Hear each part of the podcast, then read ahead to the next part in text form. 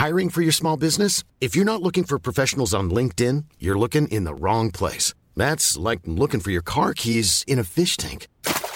LinkedIn helps you hire professionals you can't find anywhere else, even those who aren't actively searching for a new job but might be open to the perfect role. In a given month, over 70% of LinkedIn users don't even visit other leading job sites. So start looking in the right place. With LinkedIn, you can hire professionals like a professional. Post your free job on linkedin.com slash people today. We Love Cinéma par BNP Paribas vous présente We Love TFTC.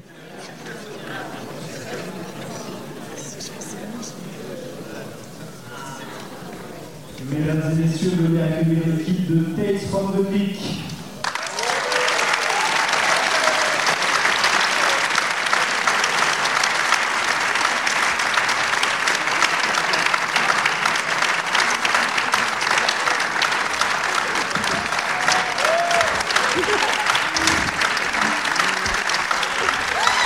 Oh. Hello tout le monde, euh, bienvenue dans ce nouvel épisode du podcast euh, We Love TFTC de We Love Cinéma. À mes côtés dans cette grande salle, Guillaume et Aurélien. Comment allez-vous les gars? Ben ça va et toi? Ben, ça va, et Vous toi pouvez les applaudir, ils sont là, regardez, Oh c'est ouais. magnifique C'est magnifique Eh, Si je peux me permettre, quelle entrée? Quelle entrée, bien Quelle sûr. entrée? Alors, si je dis grande salle et non studio, c'est parce que devant nous, euh, au moment où je vous parle, il y a 600 personnes qui nous regardent. C'est notre tout premier podcast en public et nous sommes euh, à Avignon. Du coup, je suis obligé de m'adresser au public euh, parce que, comme vous allez être sur la bande sonore, j'ai envie de vous demander est-ce que vous êtes chaud? Est-ce que vous êtes chaud, Avignon? Ouais, pas mal! Aujourd'hui, nous avons le plaisir de recevoir Patrick Beau. Patrick Beau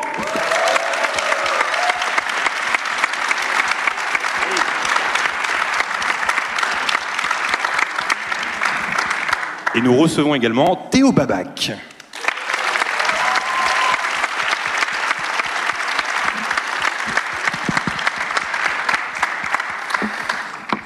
Alors dis-moi Patrick, est-ce que tu peux te présenter pour ceux qui ne te connaissent pas Euh, oui, je m'appelle Patrick Beau, je suis le créateur de la chaîne Axolot qui parle de curiosité principalement.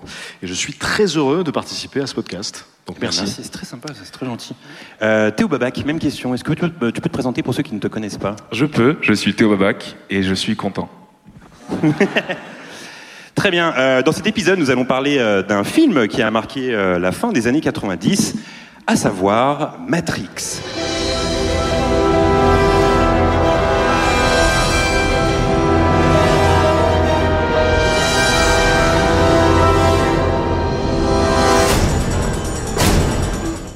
Sorti en 1999, écrit et réalisé à l'époque euh, par les frères euh, Wachowski, Matrix est un film de science-fiction qui dépeint un futur euh, dystopique dans lequel la réalité, perçue par la plupart des humains, est une simulation virtuelle en se connectant à la matrice.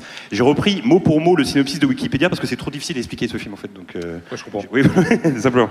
Euh, produit par l'immense Joel Silver, à qui l'on doit également L'âme fatale, Predator ou encore Piège de cristal, Matrix euh, est un immense carton, récoltant euh, 400 millions de dollars au box-office, ainsi que 4 Oscars, ceux des effets visuels, du montage, du son et du montage sonore. Matrix est un film euh, qui a révolutionné le genre, euh, de par son contenu et surtout ses effets visuels, qui lui ont permis, entre autres, euh, d'entrer au National Film Registry et être ainsi conservé à la bibliothèque du Congrès aux États-Unis. Immense honneur pour un film dans ce pays. Alors messieurs, la traditionnelle question qui ouvre ce podcast, quel est votre premier souvenir lié à ce film? Et je vais commencer avec Patrick. Eh ben, c'est assez fou parce qu'il me semble que ce film, je l'ai vu ici. Parce qu'avant, c'était un cinéma ici. Donc c'était en 99.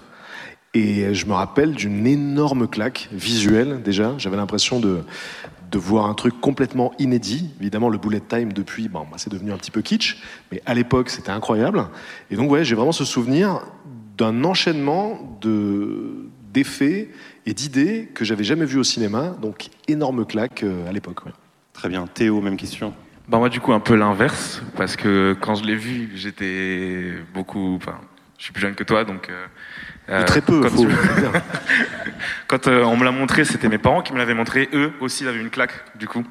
Euh, et je me souviens très bien. C'était du coup chez mes parents. Ils me montrent le truc. Sauf que bah, je suis pas impressionné parce que moi, la veille, je sais pas, j'avais vu Avengers, un truc comme ça. Et bah, en fait, pendant le film, ils étaient obligés de dire genre, tu vois ça, c'était une révolution pour l'époque. Donc, ouais, c'est ce souvenir que j'ai. Je me souviens qu'il m'avait raconté une histoire, je sais pas si c'est vrai, dites-moi, que euh, ça avait été euh, refusé aux Oscars, un truc comme ça, parce que euh, ils avaient dit que utiliser des ordinateurs c'était tricher. Et que ça avait partie des premiers films à utiliser des effets spéciaux sur ordinateur. Bon, en tout cas, ça a eu 4 Oscars quand même. Ah ouais, il a menti. Tout était faux, Mon tout père était a faux. menti. Je le savais en vrai. Aurélien, ton premier souvenir de ce film? Euh, bah, je pense que j'ai vu au cinéma, comme tous les vieux de cette salle. Quel âge t'as? Ouais, Tu peux nous dire quel âge t'as J'ai te plaît? 70 ans, tout le monde le sait euh. Non, pour le coup, euh, pareil, une claque. En fait, à l'époque, j'ai regardé énormément de, films de Hong Kong et des films d'action asiatique, donc euh, j'adorais le fait qu'ils aient enfin réussi à mettre ça, même s'ils en avaient fait un truc de science-fiction différent. Mais il y avait quand même les câbles, les gens qui sautaient en l'air pendant mille ans, on a l'impression qu'ils volaient, il y avait plein d'effets spéciaux avec euh, des, des balles. Je pense que c'est surtout ça qui m'a plu. Et par contre, j'ai mis 100 ans à comprendre si je prenais la pilule bleue ou la pilule rouge. Et encore maintenant, je ne sais pas. Je- J'ai rien compris en fait, on va pas se mentir à ce film. Voilà. Guillaume, ton premier souvenir du film?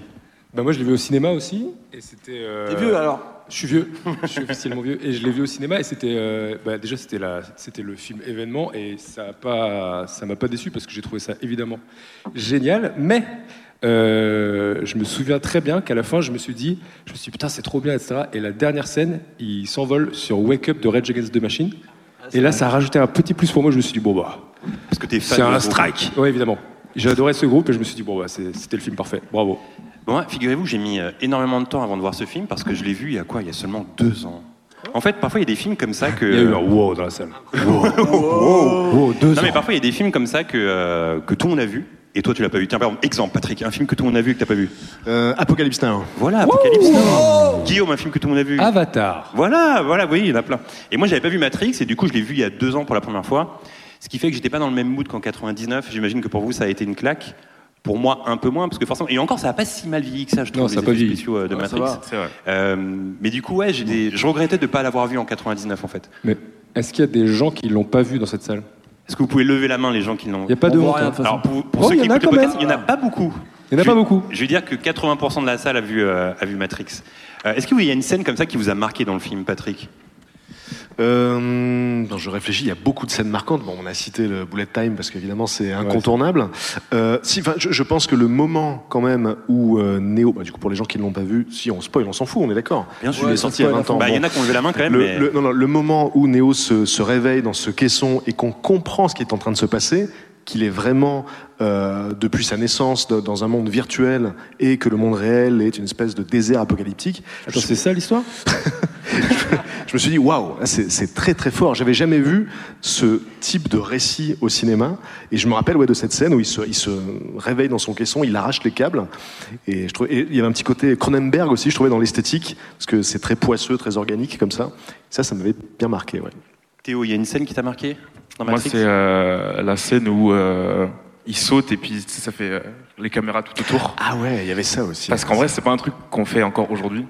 Donc, euh, stylé. Aurélien.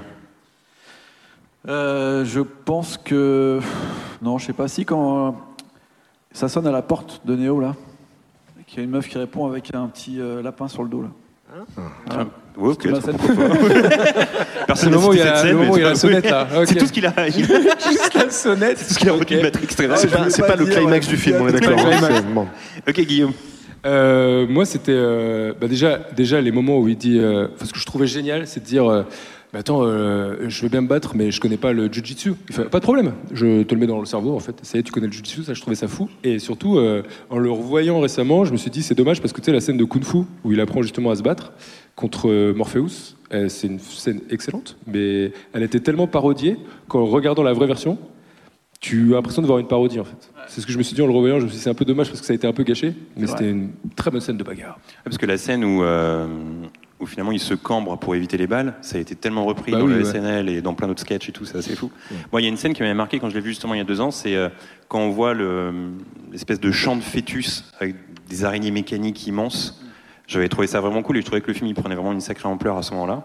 Et ça, c'est vraiment une image qui m'a marqué. Je trouvais ça. Bah justement, ça aurait pu être dans ta. Parce que ce matin, Patrick a fait une conférence sur le bizarre, ça aurait pu être dans le bizarre.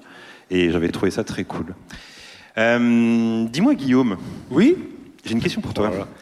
C'était plutôt dans le ils voient podcast. pas l'acting. Euh, plutôt dans le podcast, euh, je disais que Matrix a révolutionné le cinéma de par euh, ses effets spéciaux euh, mémorables. Euh, et dans l'histoire euh, des films qui ont marqué les esprits pour leurs effets visuels, il y en a eu quelques-uns. Bah, tout à fait, Jean-Baptiste. Bah. Parmi les films qui ont définitivement marqué l'histoire du cinéma par leurs effets spéciaux inédits à l'époque de leur sortie, on peut citer le premier genre, à savoir King Kong en 1933, réalisé par Marianne C. Cooper. Les effets spéciaux du film sont confiés à Willis O'Brien, une légende dans le milieu, qui a posé ici les bases du stop motion pour l'animation du gorille, ainsi que les bases de la rear screen projection, en français la projection par l'arrière. En gros, on veut que le gorille interagisse avec des humains qui doivent paraître minuscules dans le décor, donc on crée un petit écran et on cale un vidé- vidéoprojecteur par l'arrière, et ensuite on procède image par image. Est-ce que vous avez compris? Non. Vous avez compris le public ou Que pas? des cracks.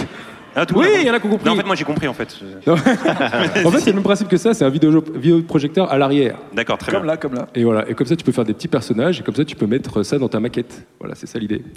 Euh, petite anecdote tabzienne sur King Kong, puisqu'on adore ça. Quand Willis a vu les premiers rushs, il s'est rendu compte qu'en manipulant le gorille, il avait fait bouger les poils d'une image à l'autre. Il pensait alors se faire jeter du projet par sa négligence, mais les producteurs ont simplement pensé qu'il était très minutieux et qu'il avait fait bouger les poils pour reproduire l'effet du vent. Du coup, ils se sont dit, oh quel crack, bien joué Willis. Sept ans plus tard, sort Le voleur de Bagdad, réalisé par Ludwig Berger, ou Berger, un des premiers films en Technicolor qui va gagner l'Oscar des meilleurs effets spéciaux et qui va briller non pas par l'innovation, mais par la combinaison de plusieurs techniques. Pour la première fois à l'écran, stop motion, modélisation, peinture et dessin animé. C'est aussi le premier film à utiliser le fond bleu, et pour cause, les effets spéciaux étant assurés par Lawrence Butler, qui est ni plus ni moins que l'inventeur de cette technique, et ensuite qui va notamment travailler sur un énorme classique, à savoir Casablanca. Sur une autre note, on peut citer en 1964 Mary Poppins, réalisé par Robert Stevenson, premier film à présenter une scène d'interaction totale entre les acteurs et un dessin animé aussi réaliste, technique qui servira ensuite pour Peter et Elliot le Dragon, film que j'adore, ou encore Roger Rabbit, film dans lequel on retrouve en clin d'œil les pingouins serveurs de Mary Poppins. Mais difficile de parler d'innovation au cinéma sans parler de Oui. 2001, l'Odyssée de l'espace Alors, En 1968, qualifié de Big Bang par Steven Spielberg pour résumer son impact sur l'industrie, Stanley Kubrick s'était entouré alors de 25 spécialistes des effets visuels pour le film chapeauté par Douglas Trumbull. Je ne sais pas comment on dit. Turnbull. Trumbull. C'est ça, oui. C'est ça Exactement. C'est En pas français. C'est du tout ce que t'as dit. Alors âgé de seulement 23 ans. Tu faisais quoi à 23 ans? Tu faisais les effets spéciaux de 2001, l'Odyssée de l'espace? Je pense pas. Non, 23 ans, je- j'étais en intérim chez Zara. Tu vois, Pas pas, mal. du, tout, pas, du tout, pas du tout la même chose. C'est pas la même trajectoire de vie? Non. Il, il a travaillé pendant trois ans sur le film et il a peint chaque étoile à l'écran lui-même, dirigé la création des maquettes et surtout créé la technique de la scène de la porte des étoiles, un procédé mécanique qui donne des effets psychédéliques appelé slit scan. Un travail titanesque qui l'enverra travailler ensuite sur Rencontre du troisième type, Star Trek ou encore Blade Runner. Mais petite anecdote tabzienne sur lui, puisque c'est aussi lui qui est à l'origine des effets spéciaux dans l'attraction Retour à le futur à Universal Studios. Pas mal. Attraction qui n'existe plus. Et tu l'avais faite ou pas? Et non. Je ne l'ai jamais faite. Triste. Ou encore Star Tour à Disney. Pas mal. Mais je suis allé manger à Los Angeles euh, dans un restaurant euh, du Doc. Parce qu'à Los Angeles, chez Universal, à Ah, l'époque, il y avait le restaurant du Doc Brown, qui faisait que du poulet. euh. Parce que si l'anecdote que je te donne, Patrick. si l'anecdote ça restait à un restaurant, c'était très triste. Je suis allé manger à Los Angeles dans un resto. Bon, écoute. Transition toute trouvée pour vous parler bien sûr de Star Wars en 1977. Est-il besoin de rappeler l'impact du ah oui ah est-il besoin de rappeler l'impact du film sur la science-fiction? Mais la grande innovation du film réside dans les scènes de bataille entre vaisseaux archidynamiques grâce à une caméra reliée à un ordinateur et contrôlée par un logiciel, le Dijkstra Flex Motion Control, du nom de l'ingénieur John Dijkstra, une première pour l'époque, et aussi une première pour ILM, Industrial, Industrial Light and Magic, la boîte de George Lucas. C'est dur, hein Industrial Light and Magic. Oh La boîte de George Lucas qui va devenir la plus grosse entreprise d'effets spéciaux de l'histoire du cinéma, ILM, qui a notamment innové en 1993 sur le film Oui. Jurassic Park de Alors Steven justement, Spielberg. alors justement, je te- je t'arrête un instant parce que ça me. J'ai envie de poser une question quand Ouais, même question, aux gens autour de moi. Est-ce qu'il y a un film, si vraiment vous devez euh, choisir un film qui vous a marqué pour ses effets effets spéciaux dans l'histoire du cinéma, ce serait quoi, Patrick? Terminator 2. euh, je Bah. te le dis sans réfléchir. Déjà, un bon film avec des bons effets spéciaux, c'est un film euh, dont les effets visuels ne vieillissent pas. Ouais. Et c'est vrai que Terminator 2, quand on le revoit aujourd'hui, c'est rare. Un jour, j'avais une discussion avec un pote et on se disait euh, quels sont les films comme ça, les vieux films qui n'ont pas vieilli au niveau des effets spéciaux? Et Terminator 2, ça fait partie de ces films. Ouais, mais je pense que euh, Cameron est tellement perfectionniste qu'il devait se dire que son film ne vieillirait jamais en fait. Je pense qu'il devait déjà anticiper sur ce que pourrait dire le public de l'an 2020 sur son film. Et c'est vrai qu'il est irréprochable encore aujourd'hui. Il est magnifique ce film. Et à l'époque, bah voilà, c'était euh, c'était la première fois qu'on voyait. euh, c'était pas c'était pas le morphing, mais quand on voit le, le personnage qui se transforme en métal liquide, on n'avait jamais vu un truc pareil. etc.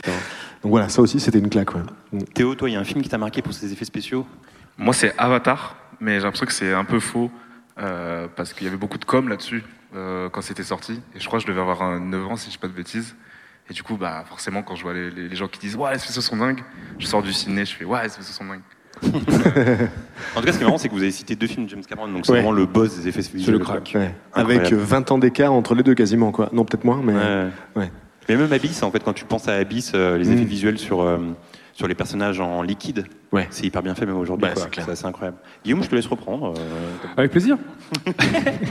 Donc en 1993, sur le film Jurassic Park de Steven Spielberg, un des Oscars de- des meilleurs effets, un, un Oscar des meilleurs effets, des effets visuels, oh là là, et une première en termes de fluidité de mouvement 3D, et pourtant il n'y a que 14 minutes où l'on voit les dinosaures dans le film, et seulement 4 minutes qui ont été créées par un ordinateur. 4 minutes qui ne devaient vraiment pas voir le jour. Tu connais cette anecdote évidemment Oui. le film devait être réalisé en go motion, technique de stop motion, slow motion en- de stop motion en plus fluide, mais sur son temps libre, un animateur de chez ILM du nom de Steve Williams décide de travailler sur une animation du- de- en 3D du T-Rex en cachette, sans vouloir court-circuiter le travail des équipes, jusqu'au jour où il laisse tourner délibérément la démo de son animation sur son ordinateur, le jour de la visite de la productrice du film, Kathleen Kennedy. Et là, elle est sous le choc. Elle dit Mais qu'est-ce que c'est que ça? Elle remonte l'idée à Spielberg et dans la foulée, le reste appartient à l'histoire.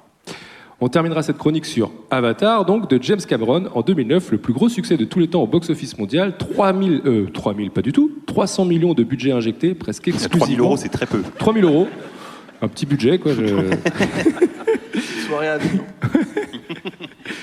300 millions de budget, de budget injecté presque exclusivement dans les effets spéciaux et la 3D, puisque 60% du film est en 3D. James Cameron qui a déclaré avoir attendu depuis 1990 de tourner ce film pour que les avancées technologiques le lui permettent. Il a dû mettre au point une caméra spéciale pour le film capable de filmer en 2D et d'interpréter les mouvements en 3D, ainsi qu'une pièce spéciale appelée The Volume, six fois plus grande que n'importe quelle pièce jamais utilisée pour ce type de tournage, où tous les acteurs ont été équipés de tenues spéciales et filmés par 140 caméras simultanément pour capter tous leurs mouvements et ainsi donner vie au personnage du film. Pour réaliser Avatar, ils ont utilisé un centre de traitement de données de 1000 m2 utilisant 4000 serveurs représentant 35 000 processeurs.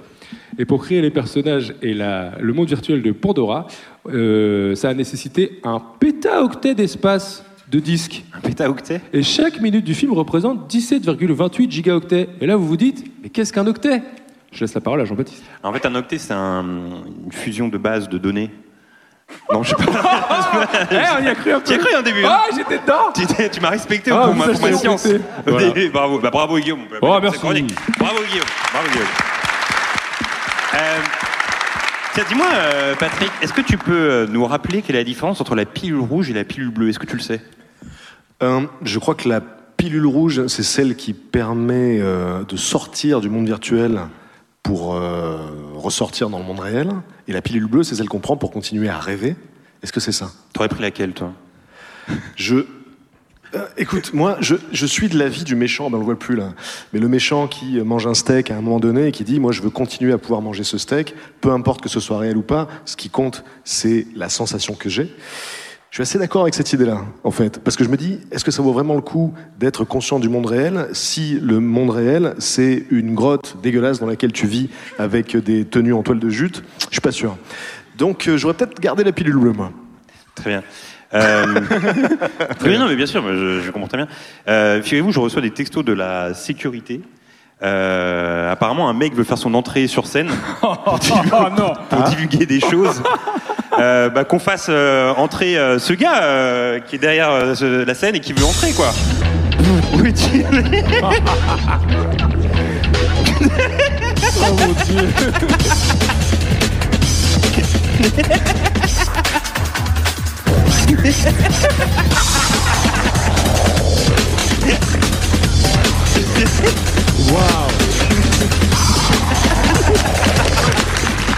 Oui.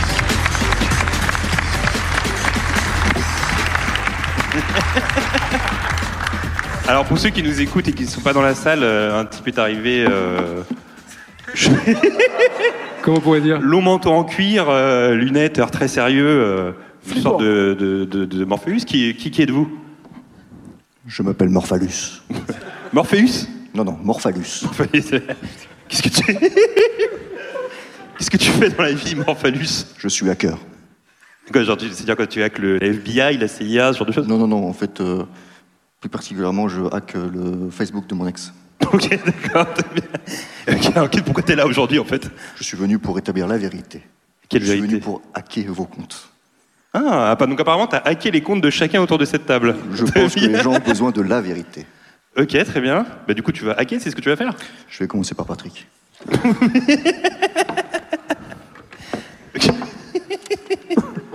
Il est dans le système là. Ok, donc là pour ceux qui Je ne voient pas la sec, oui, voilà, il est en train... il est en train de hacker actuellement, de taper sur un clavier. Je suis sur une piste. hein. Je suis sur Google. Recherche Google, Uber. Apparemment, il prend des Uber. Non, Hub. Pornhub. Pornhub, j'ai une piste Pornhub. Je suis dans Pornhub. Ah, je vais pas mentir. Hein. Apparemment, il va sur Pornhub. Je vais sur la barre de recherche. Qu'est-ce qu'il retape? Peux, nous dire, tu peux prendre ton micro et nous dire ce que t'as trouvé Alors, j'ai trouvé apparemment, il tape les châteaux de France et tous leurs secrets. C'est un fétichiste. C'est donc ce que tu tapes sur Pornhub toi apparemment. toi. Ah non, mais je suis percé à jour, j'ai envie de dire. Bah, il t'a hacké, Tu euh, Ah, Morphalus ouais, t'a hacké, Ah, je suis c'est tota- totalement. Morphalus, ouais. Est-ce donc, que, ça tu les- peux- est-ce que tu peux t'expliquer là-dessus? Sur euh, Pornhub? Ouais. Bien, je suis, je suis humain malheureusement. Je ne suis fait que de chair. Je ne suis pas un robot. Je ne suis pas une IA. Je n'ai pas dit que ce serait facile. J'ai dit que ce serait la vérité. Ok, Morphalus. Tu vas t'attaquer à qui cette fois, Morphalus Aurélien.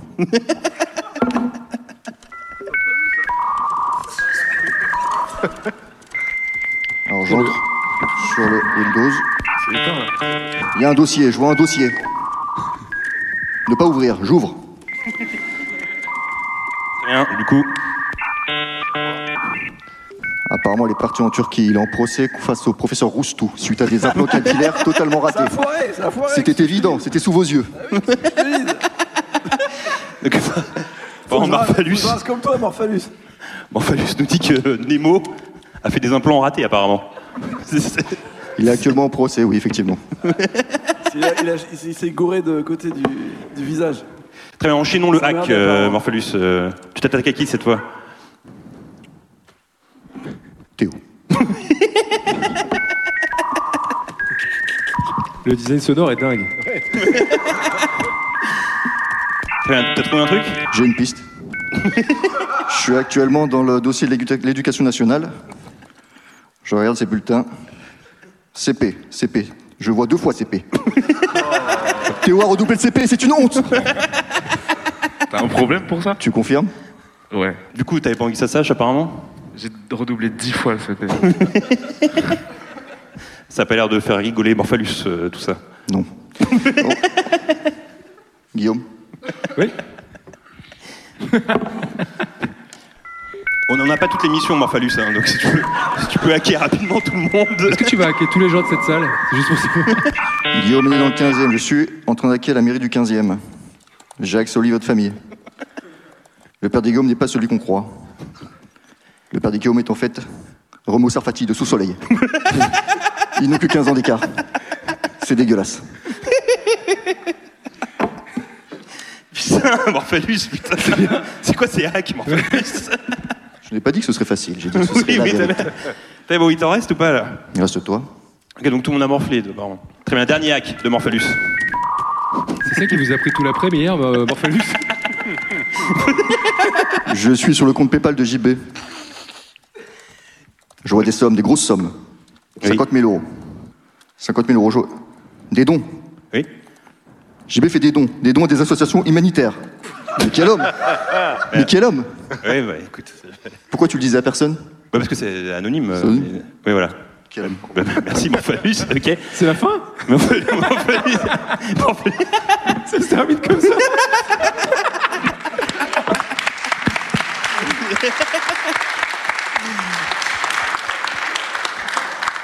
Vous voilà les victimes de ce qu'on appelle l'ironie du sort. Merci, Morphalus. Allez, on peut applaudir Morphalus, merci.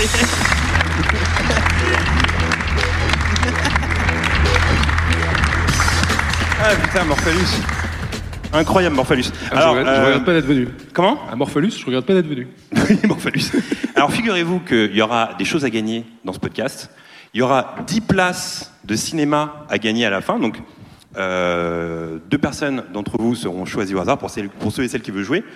Il y aura un match, euh, 10 places de cinéma à gagner offertes par We Love Cinéma. Et le perdant, le perdant gagnera la veste en cuir de Morphalus. Voilà, c'est l'info que je donne. Donc celui qui perdra repartira avec la veste en cuir de Morphalus. Euh, Est-ce que ça vous est déjà arrivé de vous faire hacker en vrai, Patrick?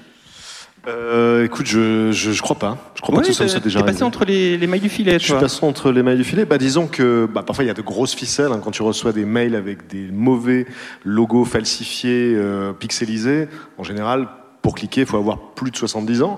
Euh, pareil pour les pour les textos. Donc en général, heureusement, c'est quand même assez grossier. Donc je me suis pas encore fait avoir, mais peut-être que ça arrivera un jour. Parce que ce n'est pas une invitation d'ailleurs s'il y a des hackers dans la salle. J'ai Mais déjà ouais. fait hacker, toi, Guillaume? Je crois que tu t'es fait hacker avec des achats au Pérou, il me semble, un truc comme ça. Ah non, euh, ouais, sur mon compte en banque, ouais. Ouais Un achat de billets d'avion en Inde. C'est relou, ça.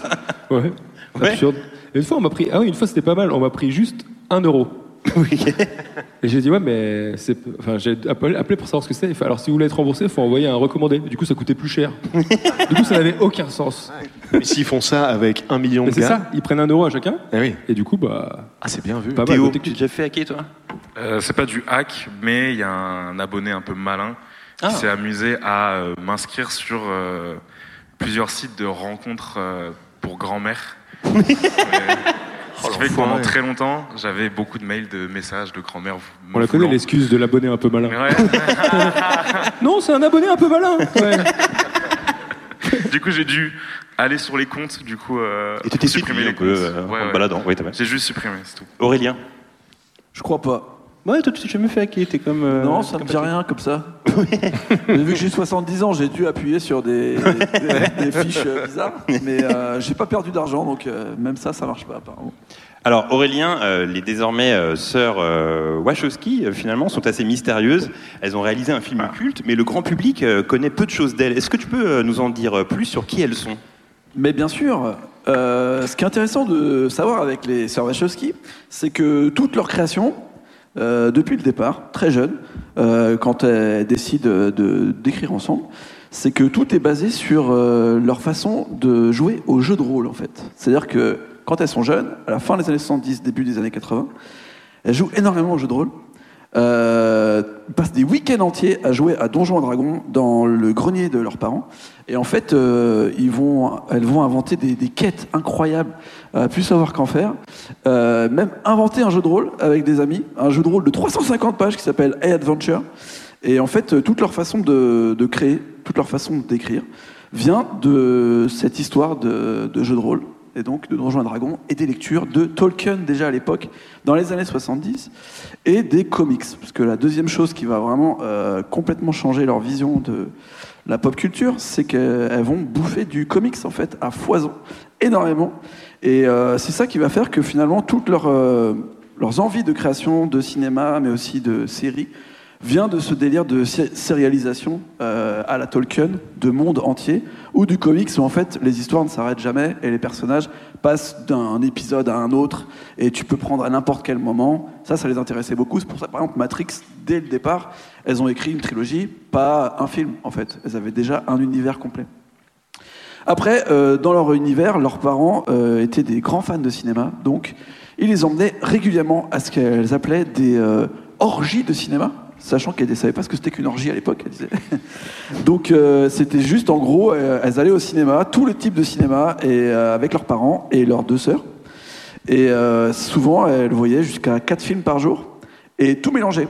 Donc en fait, elles parlent des références cinéma comme d'un d'un truc qui est dans le même sens de voir un film qui vient de sortir et un film très vieux. C'est pour ça, par exemple, que leur première réalisation, Bound, est un film noir parce qu'elles disent qu'en fait, à l'époque, euh, elles avaient euh, vu énormément de films de Billy Wilder, de Alfred Hitchcock ou euh, de John Huston et que ça se mélangeait avec les films contemporains de leur époque où à 10 ans, elles voyaient euh, 2001 de Stanley Kubrick ou Orange Mécanique, parce qu'en fait, elles disaient aussi que leurs parents n'étaient pas trop OP sur le délire de moins de 12 ans. Donc elles ont vu des films très jeunes, très tôt, assez durs, notamment beaucoup de films, elles parlaient à l'époque de films de Roman Polanski, euh, avec donc euh, des, délires très euh, compliqués, durs, euh, dans la façon de faire de la torture psychologique presque, et elles mélangeaient avec euh, des films noirs classiques, tels qu'on en a pu en voir plein. Ce qui est intéressant après, c'est que elles ont toutes les deux eu à peu près le même parcours. Elles ont voulu faire la fac et elles se sont arrêtées au bout d'un an ou deux en se rendant compte que ça les faisait chier.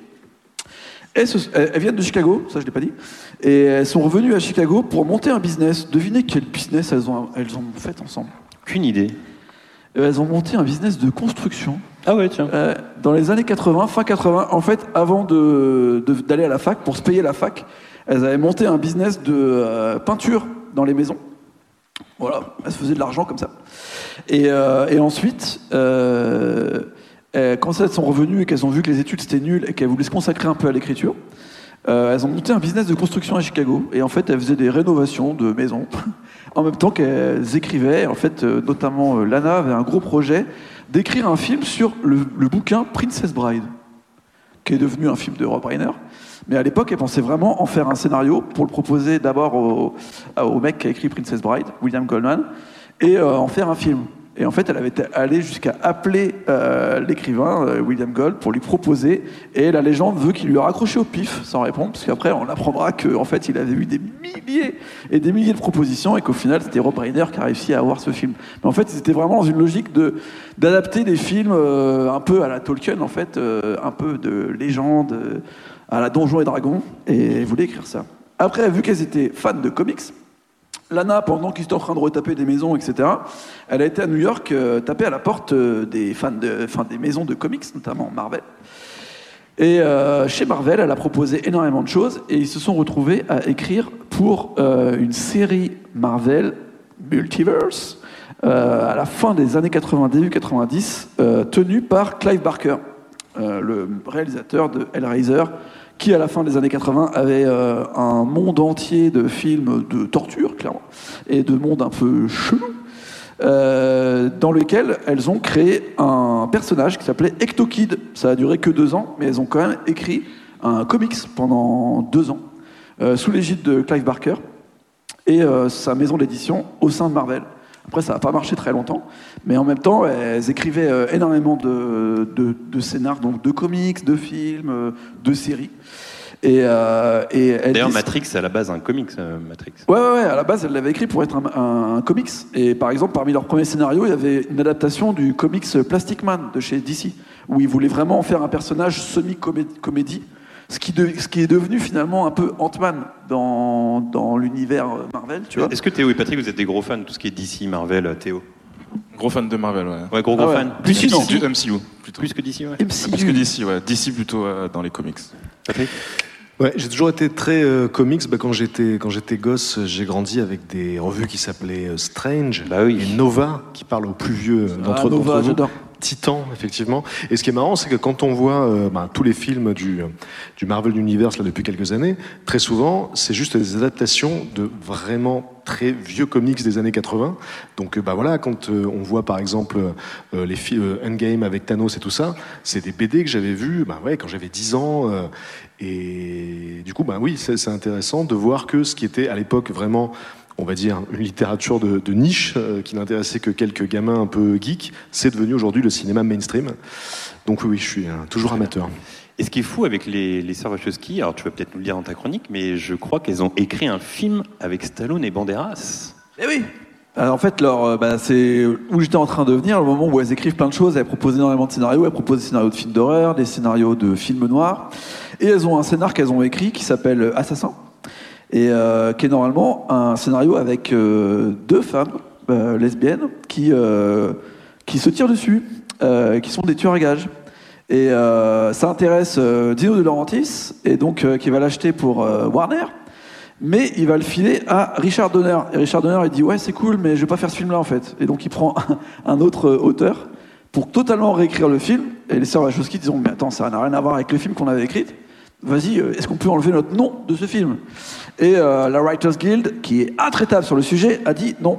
Donc elles sont toujours créditées en tant que euh, bah, scénaristes euh, du film Assassin, en sachant qu'il n'y a que l'idée de départ qui était vraiment là. Et en fait, Richard Donner et Brian Egland ont fait euh, le film qu'ils avaient envie de faire avec Sylvester Stallone, Antonio Banderas et euh, Gina Davis. Non, je sais plus c'est qui euh, l'actrice qui était avec. Non, c'est euh, Julianne Moore. Julianne Moore, exactement. Mais par contre, ça leur a permis d'avoir un bon plan avec Dino De Laurentiis pour faire Bound et avoir aussi une option chez Warner pour faire Matrix. Et c'est comme ça qu'elles sont arrivées à faire Matrix. Ouais, et puis c'est surtout comme ça qu'elles ont dit Ok, maintenant on a capté que Hollywood c'était de la merde si on est juste scénariste. faut qu'on soit aussi productrice quelque part et euh, réalisatrice surtout. Et c'est là où elles se sont battues pour euh, toujours être réalisatrices de tous leurs projets, y compris euh, le plus gros qui sera Claude Atlas plus tard, mais surtout la trilogie Matrix, où elles ont tenu à être réalisatrices alors personne ne leur faisait confiance à une époque où ils n'avaient pas trop de réalisation. Tout le monde voulait vendre ce projet à des réalisateurs plus chauds, quoi. Eh bien, merci euh, Aurélien pour cette, euh, pour chronique. Merci à toi. Euh, est venu le temps de faire jouer le public. Donc en gros, ce qui va se passer, donc il y a 10 places euh, de cinéma à gagner. Euh, L'idée va être très simple. Euh, Ceux qui veulent jouer et participer, monter sur scène, peuvent lever la main. N'hésitez pas à lever la main, ne soyez pas timide. Voilà. Et en fait, l'idée, c'est que Patrick ou Théo choisissent des personnes au hasard. Patrick, qui euh, veux-tu choisir euh, pour venir jouer sur scène? On donne des numéros ou on désigne des gens Non, tu qui... désignes quelqu'un comme ça, de loin. euh, Ok. du doigt. Cette personne, là, Ouais. au bout de mon doigt. Avec quel t-shirt C'est quoi le T-shirt noir avec euh, manche euh, coupée à l'épaule. Ouais, bah, on peut l'applaudir. Voilà, il va, il, va, il va pouvoir peut-être gagner 10 places de cinéma. Bravo. Théo, qui- qui choisis-tu, Théo? Je vais choisir. Euh... C'est horrible de choisir comme ça. bon. Quelqu'un qui a l'air bon. Ton challenger. Let's Ouais. go. Allez, let's go. Avec un magnifique t-shirt de Mehdi Mouse. Eh ouais On connaît ce t-shirt. Très bien. Je Il y a donc deux pardon. personnes. Tu peux, tu peux t'asseoir euh, à la table ici.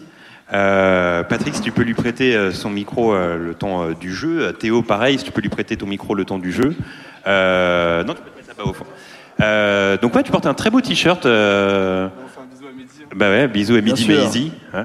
Euh, donc le jeu va être très simple. Matrix est un jeu de science-fiction, d'accord? T'es en train de tricher sur ton Un téléphone, film, toi, je te vois, attention. hein. Mais non. Et on va faire en fait un jeu. Vous donnez un film de science-fiction du tac au tac. Celui qui n'en a plus perd et le- l'autre gagne 10 places de cinéma offertes par We Love Cinéma. Vous pouvez aller dans n'importe quel cinéma. Et le perdant gagne la, la veste en cuir de Morphalus qui reviendra vous la donner tout simplement. Un dîner avec Morphalus. Voilà, je te, je te propose, comment tu t'appelles? Elliot. Elliot contre William. William. C'est le gros match. Elliot, tu peux commencer avec un film de science-fiction, je te laisse débuter. Je peux me mettre dans ma bulle ou pas? Comment? Je peux me mettre dans ma bulle ou pas? Ah, tu te mets dans ta bulle, ok d'accord, très bien. C'est bon. Vas-y, Avatar. Avatar. Alien. Alien. Alien 2. Non, alors, alors, alors, attendez, attendez, attendez, attendez. Non, on met les règles. On n'a pas le droit de faire 1, 2, 3, parce que si parfois il y en a 9, il y a Alien versus Predator, on s'en sort pas, les gars. Donc, Alien 2, tu ne peux pas. Je te laisse le temps. pour- Interstellar. Interstellar, bravo. Euh, ben, Star Wars, bien entendu. Oui. Inception. Oh, ça va vite, j'aime ça. Euh, Star Trek, du coup. Ben oui, ça marche. Oh là. Oh, ça hésite. Oh, il va se taper la veste de Morphalus. Euh, 2001, l'Odyssée de l'espace. Oui, oui, bien sûr. Ah, ça te met en Un galère. petit Gravity, ça marche ou pas? Gravity, bien sûr, ça marche. Ah, tu le mets en difficulté. Il est très serein là-bas, euh, au fond. hein. plus. T'es dans ta bulle Matrix. mais- Matrix, oui, bah, bien sûr. aïe, aïe, aïe, aïe, aïe. Ça va, aller- ça va bien aller avec ton t-shirt? Attention, il y a un timer bientôt. hein. Bah ouais. l'extraterrestre avec euh, Didier Bourdon, ça marche ou pas? Tout ce, qui est ma- ma- enfin, tout ce qui est Marvel, ça marche ou pas? Marvel, est-ce que ça marche Est-ce que Patrick, on accepte Marvel en film de science-fiction? Ces films de super-héros, est-ce qu'on accepte ça ma- C'est ouais, c'est- évidemment de la science-fiction. Il y a des extraterrestres. Allez, il y c'est a- accepté, ouais, ouais. c'est accepté, tu t'en tires bien. Ok. Ben, je Du- dire un film en particulier? Non, un Marvel, bah, n'importe voilà, on a le droit à un Marvel. Voilà. C'est à toi. Je peux dire un film Marvel du coup Non, non, film de science-fiction. Doctor Strange. Doctor Strange. Bah non, c'est un Marvel. T'es en train de tricher là, je te laisse encore une chance. Terminator. Terminator, bravo. Après, est-ce que je veux pas le, le 3 quarts en cuir Je sais pas. Alors Je lance un timer à 6, 5, 4, 3, 2, 1, 0. Et bien c'est une victoire. Tu peux me rappeler ton nom s'il te plaît Bravo à lui. Merci beaucoup. Comment tu t'appelles déjà Bravo, Elliot. bravo. Elliot. Euh, Elliot, tu gagnes euh, 10 places offertes par euh, We Love Cinéma. Tu peux aller dans n'importe quel euh, ciné en France et tu pourras voir 10 films. Hélas pour toi, Tu remportes la veste euh, de, de Morphalus. Est-ce qu'on peut euh, demander à Morphalus de revenir sur scène, euh, s'il vous plaît? Est-ce qu'on peut lui demander de revenir? Voilà, il est là. Il est là, Morphalus. Morphalus qui fait son entrée avec son ordi portable, sa longue veste en cuir et, son, euh, et ses lunettes de soleil. Il a l'air très sérieux, très énervé, Morphalus. ok. Euh, Est-ce que tu peux euh, offrir ta veste en cuir au monsieur qui est là-bas, s'il te plaît? Voilà, il la donne. Il est sport. On peut l'applaudir, il est sport, il donne sa veste. Bravo.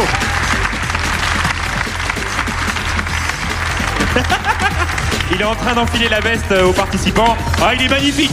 Ah, il est magnifique. Ah, extraordinaire. Extraordinaire, bravo.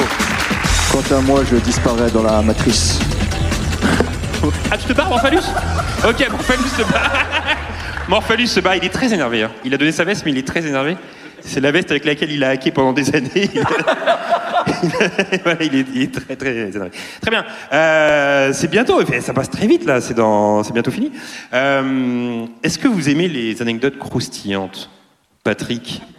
Moi, je vis pour ça, personnellement. Là, tu peux reprendre le, le micro. Les anecdotes croustillantes sur les films de manière générale. Tiens, cite-moi quelque chose qui croustille, Théo. Euh, les tenders. Des crackers? Les tenders. Ah, des tenders Oui, je sais quoi. ça quoi- qu'est-ce- Dis-moi un truc qui croustille, toi, Patrick. Un truc qui croustille euh, Des chocopops.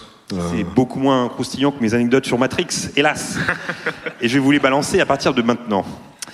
Alors déjà, pour commencer, on pourrait penser que l'intrigue euh, se déroule dans les rues euh, de Chicago, puisque toutes les rues ont des noms de rues de Chicago.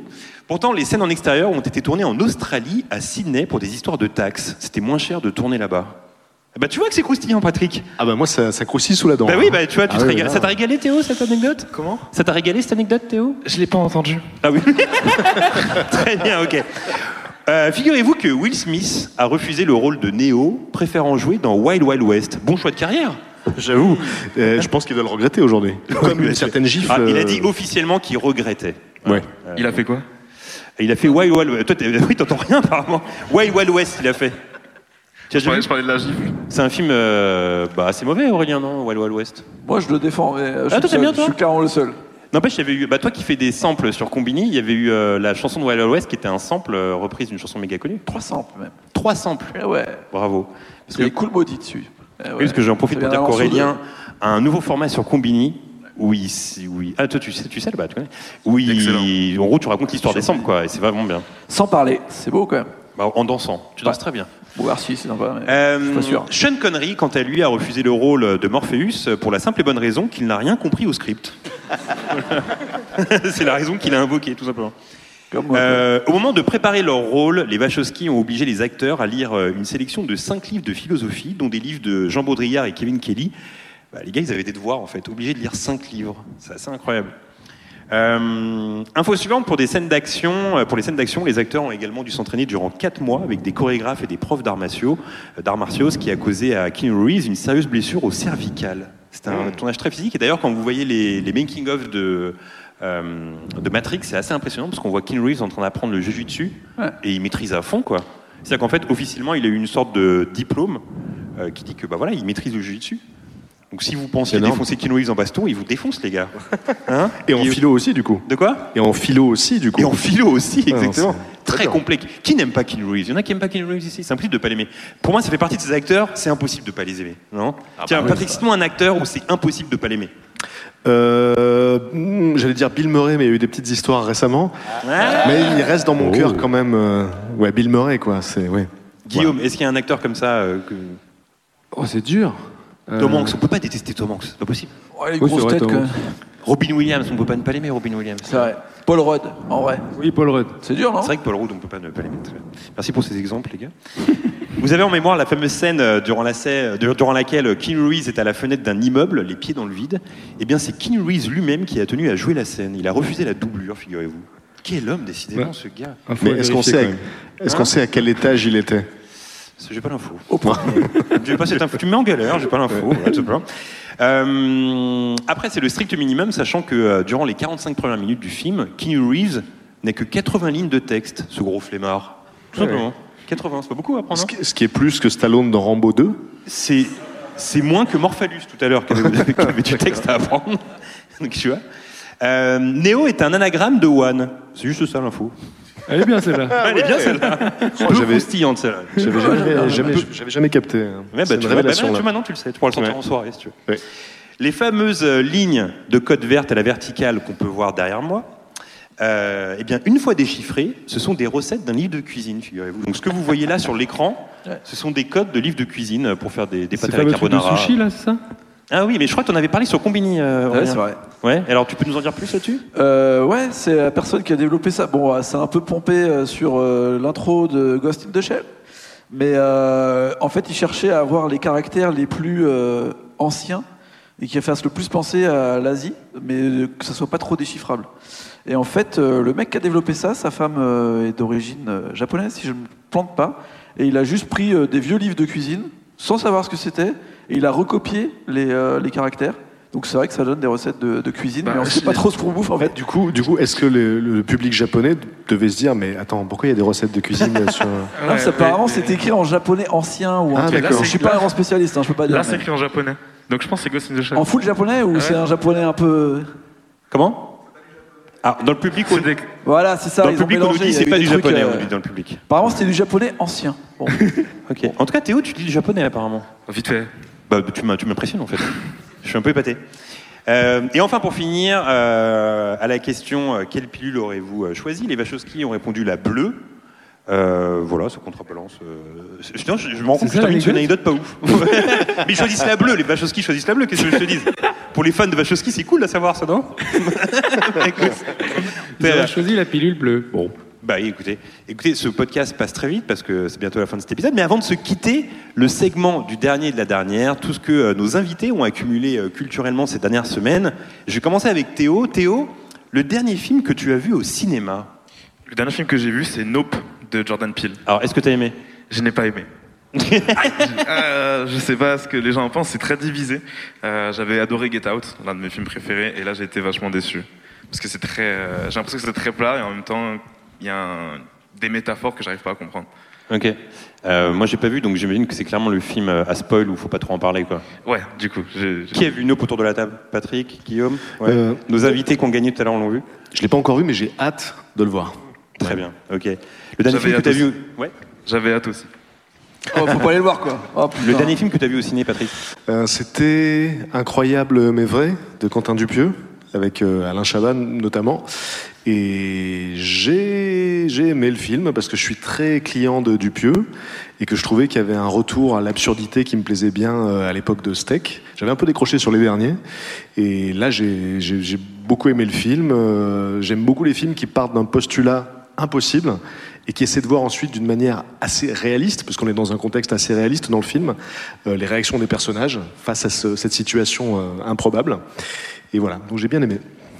Patrick, euh, le dernier film que tu as vu via une plateforme Euh, ah, Est-ce qu'on peut demander à Théo en attendant Parce qu'il faut que. je- en Ouais, plus, j'étais censé préparer. Théo sur Netflix, Prime ou euh, n'importe quoi. Le dernier film que tu as vu via une Euh, je plateforme me suis fait un peu des classiques. J'ai regardé Django pour la première fois. Ouais. Django Unchained, et j'ai adoré. Voilà. Très cool. Ah, ça y est, je l'ai. C'est euh, euh, c'est sur Disney et c'est alors, c'est ce film d'animation avec un- une jeune Un fille qui devient un raton laveur rouge. Ouais, un panda Ah, ouais, un ouais. roule. C'est quoi euh, alerte rouge. Non Aler- Alerte rouge. en ouais. français, je crois que c'est ça. Et un je, peu je l'ai trouvé super cool. Ouais, c'est bien. Ouais. La dernière série que tu as regardée, Théo Breaking Bad, je le regarde en boucle. Alors attends, c'était la première fois que tu voyais Breaking Bad? Non, justement. Ok, donc tu te refais la série alors. Ouais, c'est toujours aussi bien la deuxième fois? Ouais, j'aime bien regarder euh, plusieurs fois. J'aime beaucoup regarder les films plusieurs fois. euh. Et Better Call Saul, t'as vu ça du coup, j'imagine? Par contre, ça, j'ai pas regardé. Ah, t'as pas regardé? Ah, On m'a dit qu'il fallait, mais. sinon j'allais poser la question. Breaking Bad ou Better Call Saul? Toi, t'en penses quoi? J'ai vu aucune des deux, frère. Ceux qui ont Série, vu j'ai les deux, arrêté quelqu'un a vu euh, les à deux Star Trek. Quelqu'un a Non vu les deux ici? Euh, non, mais Better Call Saul, euh, je me suis arrêté au- à la saison 2, je crois. Ok. Mais il faut que je reprenne parce que là, tout le monde s'excite sur Twitter en disant que c'est trop bien, etc. Ouais, donc c'est du ça, coup, j'ai ça me vu ça chauffe. aussi. Et, et ouais, ça me donne grave envie. Patrick, la dernière série que t'as regardé Euh, donc le dernier épisode de série que j'ai vu, c'était le pilote de, de- de- de- de- des Anneaux du pouvoir. hein, donc la Alors, qu'est-ce que ça euh, donne Je l'ai vu hier et j'ai vraiment trouvé ça très impressionnant. Euh, Est-ce qu'on sent le budget? Parce qu'il y avait Bah oui. tout un battage sur le, C'est sur le budget. voilà, c'est vraiment ce qui avait été teasé. Donc la série a coûté près d'un milliard, je crois, et donc pendant deux ans, on nous a expliqué que vraiment l'argent se verrait à l'écran. Clairement, c'est vrai, c'est très impressionnant. C'est très, moi, j'ai trouvé ça très beau, et, euh, et j'ai trouvé le, le premier épisode aussi euh, très, très très très très engageant, euh, très très intéressant, très captivant. Je l'ai regardé en entier et j'ai hâte de voir la suite. Donc euh, ouais, je trouve que c'est pas mal. Très bien. La dernière chanson que tu as écoutée, Patrick? La dernière chanson que j'ai écoutée, Ouais. la dernière chanson que j'ai que j'ai écoutée, je crois que c'est une. Je me suis fait une petite playlist sur Spotify de reprises de classiques des années 80, mais des reprises un peu plus récentes. Et le dernier morceau que j'ai écouté, je crois que c'est la reprise de euh, Everybody Wants to Rule the World des Tears for Fears par Weezer. Oh, Tu sais que tu as le plus grand fan de Weezer à côté de toi. alors. Oui, c'est vrai. Donc tu vois cette reprise Oui. Voilà, bah, je l'aime beaucoup. Tu valides, Guillaume Je valide. J'adore les gens qui disent tu valides. Je valide. Tu valides, point d'interrogation Non. Bon. c'est relou.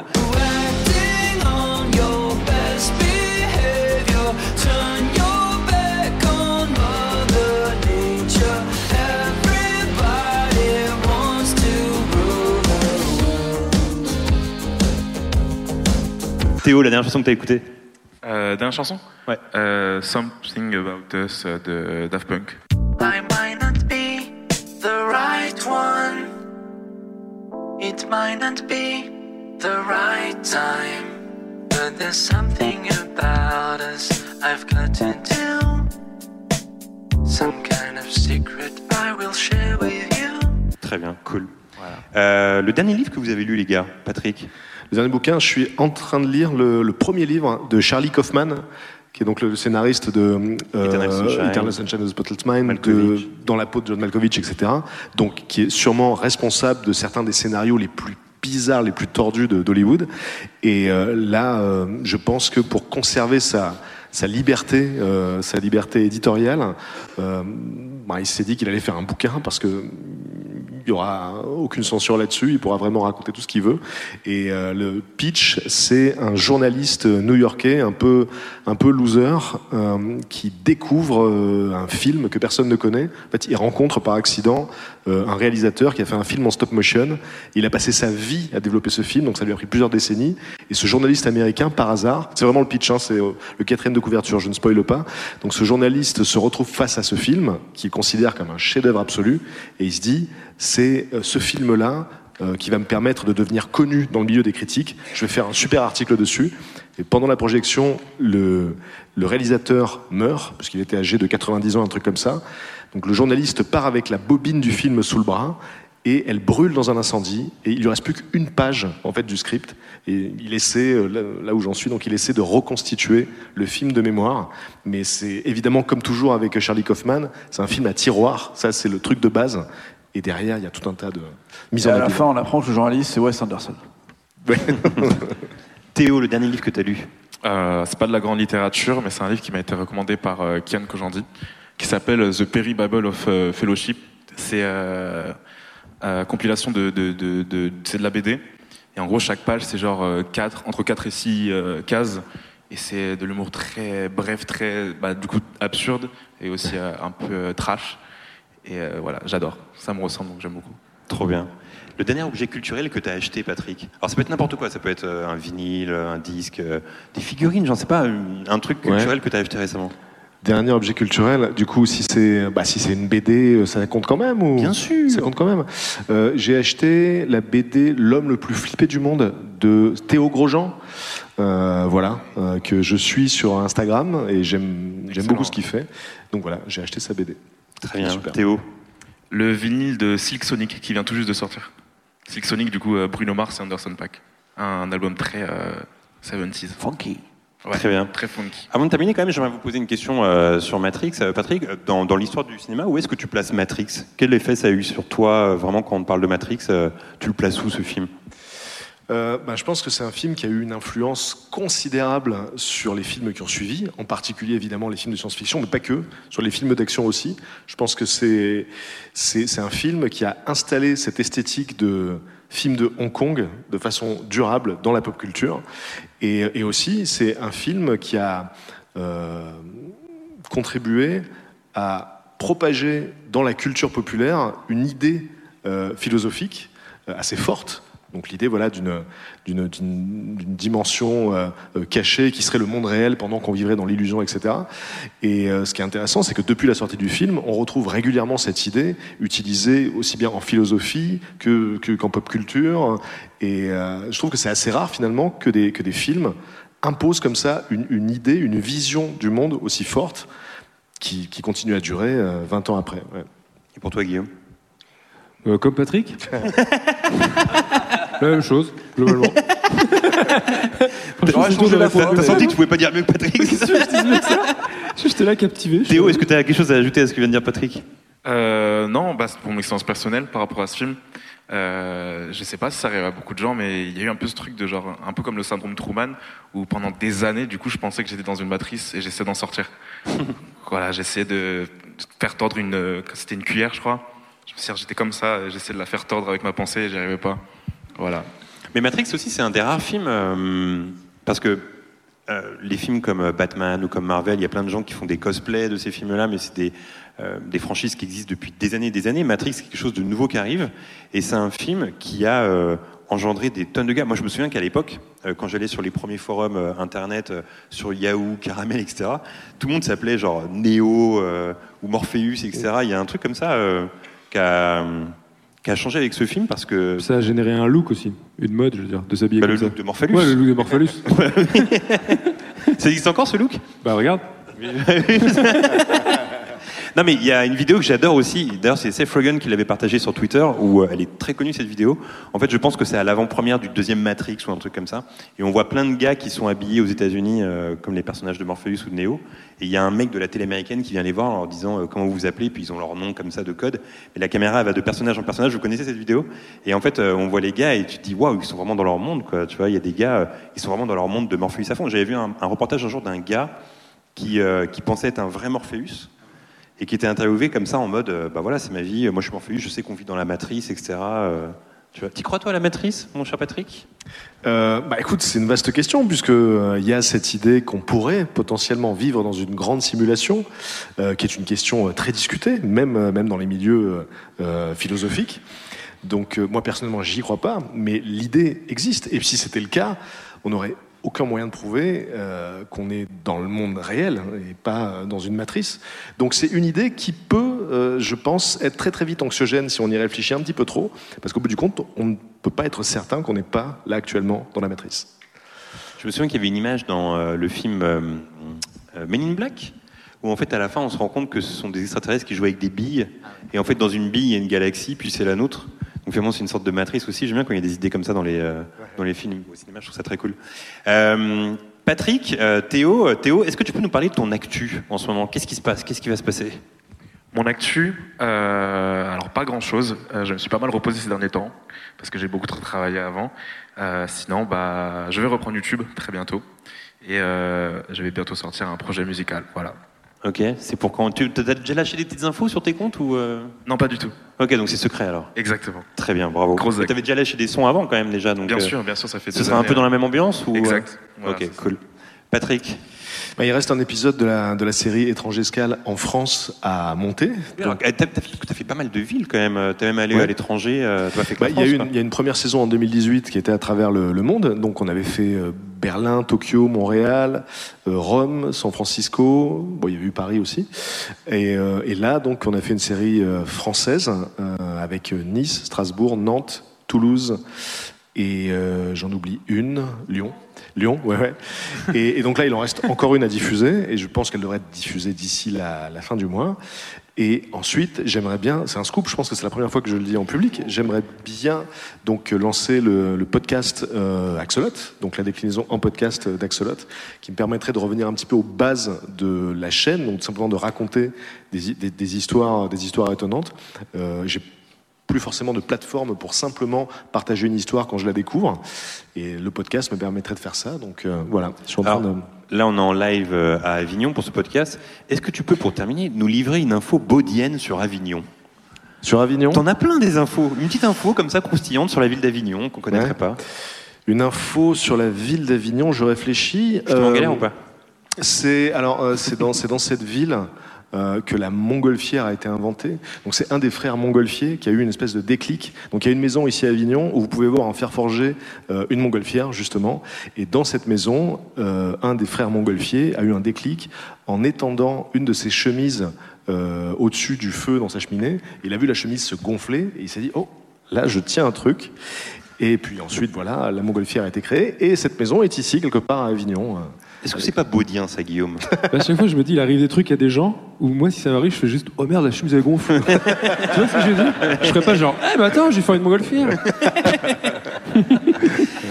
Euh, c'est déjà la fin euh, de cet épisode. Bien Ah. évidemment, on vous conseille de voir ou de revoir Matrix. Et euh, si vous cherchez des idées de films, vous avez toujours le précieux outil Cinématcher dispo sur le site de Willow Cinema. Et d'ailleurs, pour ceux qui voudraient faire du cinéma, euh, je rappelle aussi que sur le compte de Willow Cinema, il y a des fonds comme ça pour pouvoir aider à la, à la création.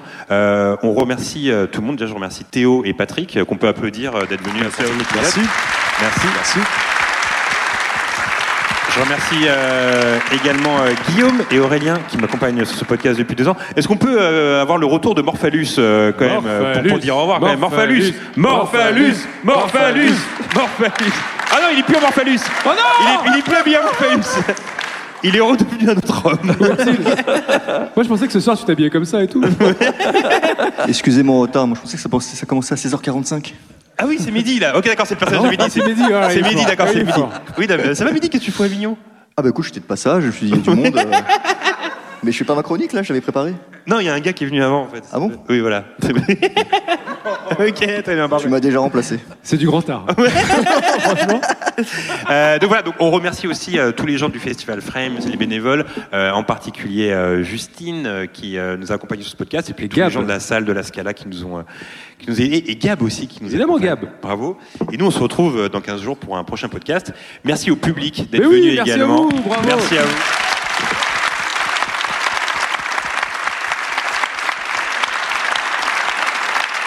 Le public euh, a été super parce que tout à l'heure quand j'ai dit est-ce que vous êtes chaud, ils ont tous crié et j'avais peur qu'ils crient pas. Parce que quand tu dis est-ce que vous êtes chaud et qu'il y a un blanc après, c'est très relou.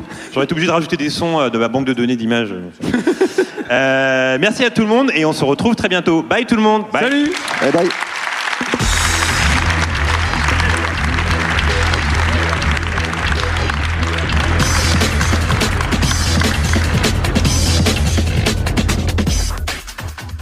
Vous avez écouté We Love TFTC, un podcast de We Love Cinéma par BNP Paribas.